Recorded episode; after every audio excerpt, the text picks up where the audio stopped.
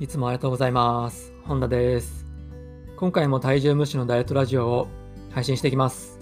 よろしくお願いします。はい。えまずは簡単に自己紹介からです。本田修平です。普段はオンラインでダイエットのコーチングをしたり、あとはダイエットの講座を販売提供しております。はい。えーということで、今回は砂糖の依存性は麻薬並みという話をしていきます。はい。で、まあ最近ですね、あの薬物関連でこう捕まってしまうね、芸能人が多いと思うんですけど、まあ芸能人だけじゃなくてね、こうまあニュースにならないだけで、やっぱり一般人でもね、薬物で捕まってる人って多分増えてるんじゃないかなと思うんですよ。で、この薬物ってやっぱ一度でもね、使ってしまったら、そこからね、抜け出すのは本当に難しいんでしょうね。で、この薬物に限らず、まあ、依存というのはですね、こう分かっていてもやめられない。やめたくてもやめられないっていうね、まあ、そういう底なし沼にはまっていくような感覚なのかなって僕は思うんですよね。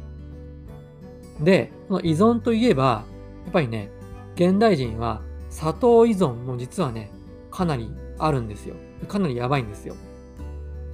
砂糖っていうのは、あの別名、別名っていうか通称？通称、あのマイルドドラッグってね、言われるくらい依存性が強いんですね。なんと、砂糖の多量摂取は、ヘロインとかコカインとかね、モルヒネといったこの麻薬性の物質を摂取したときに、あの脳内で起こる反応と似た反応が起こるんだそうです。で、麻薬並みの依存性ってかなり危険ですよね。まあ、ただね、砂糖依存はこの麻薬よりも抜け出すことは簡単なんですよ。まあ、依存性は強くてもね、抜け出すことは簡単なので、ちょっと安心してくださいね。はい。で、その方法はですね、加工食品をできるだけ減らしていくことなんですよ。加工食品ですね。で、加工食品には、まあ、どれくらいの砂糖と、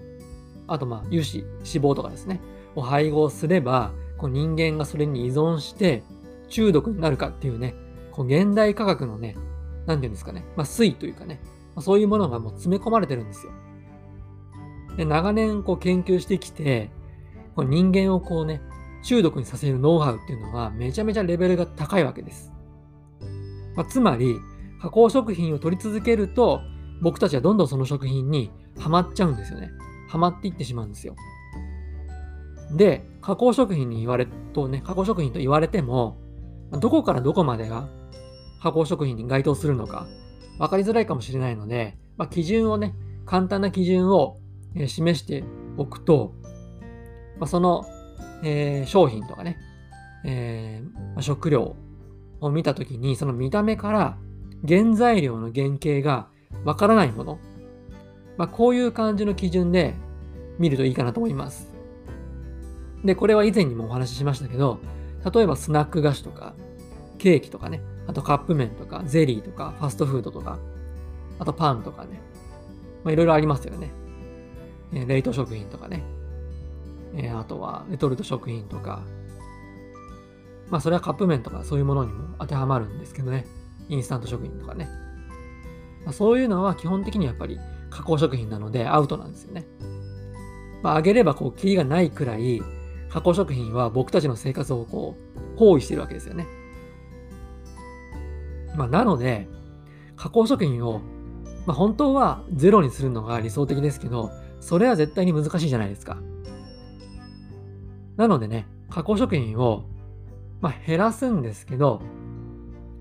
あのーそれをね、ゼロにするんじゃなくて、全体のね、20%程度に抑えるっていうのが非常にいいかなと思います。加工食品が20%で、未加工の食品が80%。これぐらいの割合で、あなたのですね、日々の、えー食べ物とかを、えーこの割合にしていくとですね、砂糖依存っていうのを発症する心配はなくなりますし、ま全体的なね、食べ過ぎ防止にもつながります。ぜひね、徐々に徐々にで構いませんので、未加工の自然食品ですね、の比率を高めていきましょう。で、これができれば、砂糖依存から抜け出すゴールっていうのはだいぶ近づきますのでね、ぜひね、あの未加工の食品を食べるようにして、加工食品を20%程度に抑えるということにチャレンジしていきましょう。はい。それでは今回の内容をまとめていきます。えまず1つ目は、